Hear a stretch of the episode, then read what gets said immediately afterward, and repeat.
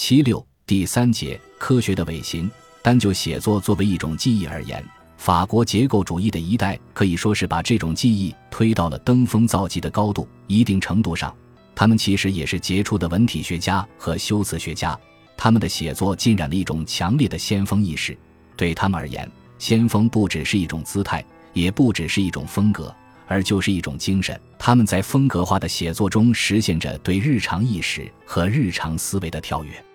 列为斯特劳斯在其神话学第一卷《生时和熟时》中为超越可感知的东西和可理解的东西之间的对立，而在符号运作的层面引入音乐的形式构成来对神话结构进行分析。因为这种分析过程应沿许多轴线进行，有前后相继的轴，也有共识性的轴，还有表现紧张的轴和置换代码的轴。它们之间的对比如同音乐中独奏与合奏、歌唱与宣叙调。或器乐合奏与咏叹调之间的对比一样，罗兰·巴尔特的神话学写作倒是朴实无华。可到后期，他进行文之乐的实验的时候，片段的剪接就如同心绪的跳跃，喃喃自语的文字倾诉，加上充满刺穿效果的智性运作，令写作和阅读成为了主体与文本之间的一种调情。写作的记忆就是一种色情学的记忆。还有米歇尔·福柯，他的写作算不上晦涩。在他那里，激情与智性运作相得益彰，但不晦涩不等于容易理解。福克同样是一个杰出的文体学家和修辞学家，他对渔人船意象的描述，对边沁的圆形场式监狱的结构分析，还有他对西方近代以来的知识型进行的考古学式的考察，对身体控制的权力谱系学的批判，以及对西方性话语中的权力运作的解读，每每读到这些地方。主体就像被置于了一个异度空间中。至于雅克·德里达，他的解构理论的一个重要运作，就是要让哲学与文学之间的建制化区分先于崩溃或趋于瘫痪。写作之余，他不是寻求或确定某一固定意义的过程，而是把意义交付给符号嬉戏的无限延宕的过程。例如，他的《论文自学》就是一种典型的幽隐式写作。在其文字的行进中，总有一些非主题性的概念出入字里行间，瓦解着所论主题的结构封闭性，如原罪、手淫、接缝这类意象或概念在文本中的出没，使得文字的意味活动总处于一种外溢状态，可意会而不可言传。那么拉康呢？与上面这些人相比，拉康的晦涩属于典型的不可理解。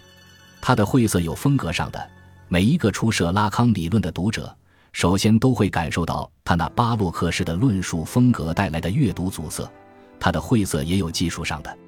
且不说他对弗洛伊德文本做的出人意表的解读，单是他对精神分析领域以外的理论或概念妄自的挪用、任性的剪接和非凡的重写，就足以把我们拖入难辨方向的云雾之中。他的晦涩还有情境上的，例如他对格言、隐语、双关的运用，他的词义的缠绕与反转。他在音与义之间的联想与切割，他对达利式的妄想症批评和禅宗式的棒喝教学的刻意追求等等，这些远不只是写作或言说技巧的运用，还是一种分析情境的营造。他总想以此让我们落入情境的诱惑。除此之外，拉康的晦涩还有一个重要方面，那就是他在长达近三十年的研讨班中不断变换运用的各种科学的伪形，即所谓的数学型。代数式、拓扑图和拓扑变换，在许多人看来，他们唯一的意义效果，可能就是要把我们拖入一场绝望的智力比拼游戏。那究竟是一个什么样的世界？所有阅读和研究拉康的人都想一探究竟。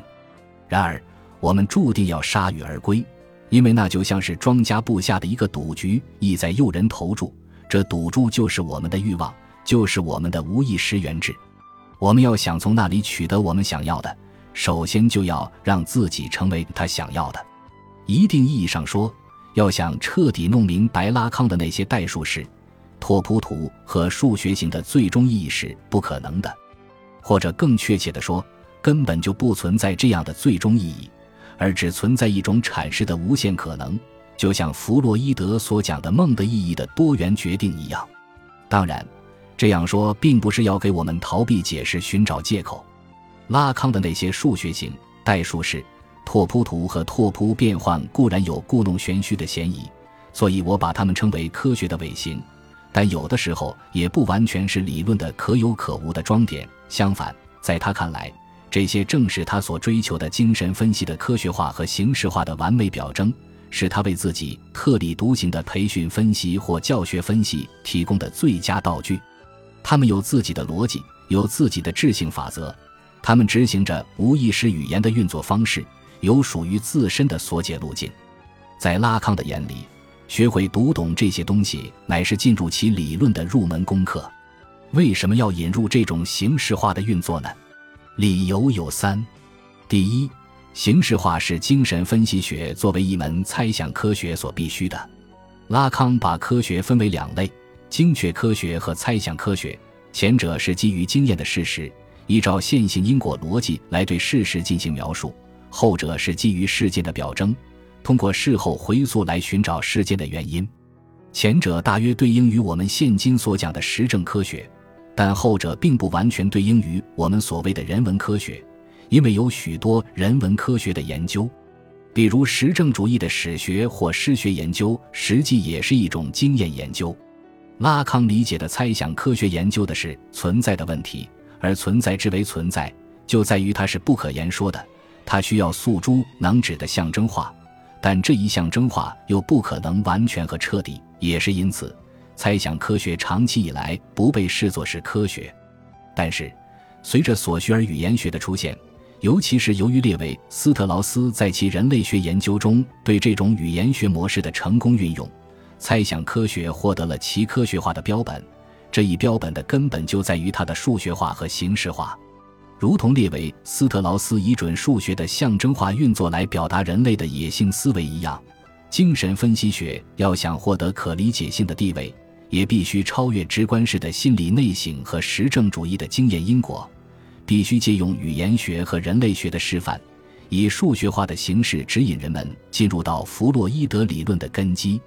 拉康引入形式化得益于语言学和人类学的启示。尤其得益于列维斯特劳斯的结构分析方法。列维斯特劳斯一反英国功能学派停留于生理或心理需要层面来解释人类社会生活的经验主义传统，提出人类学应当研究社会的无意识结构。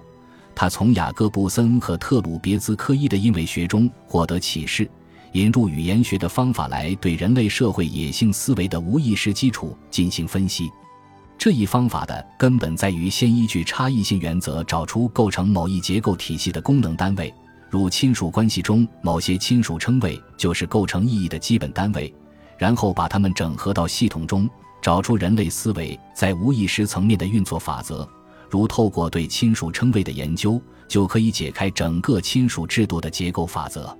列维斯特劳斯把这种分析方法称作一种象征化的运作。并以准数学的算式形式来表达他所找到的各种两相对立与无意识结构的关系，如生实、熟实、自然、文化，即生实与熟实的对立相当于自然与文化的对立，前者是后者的一种象征化表达。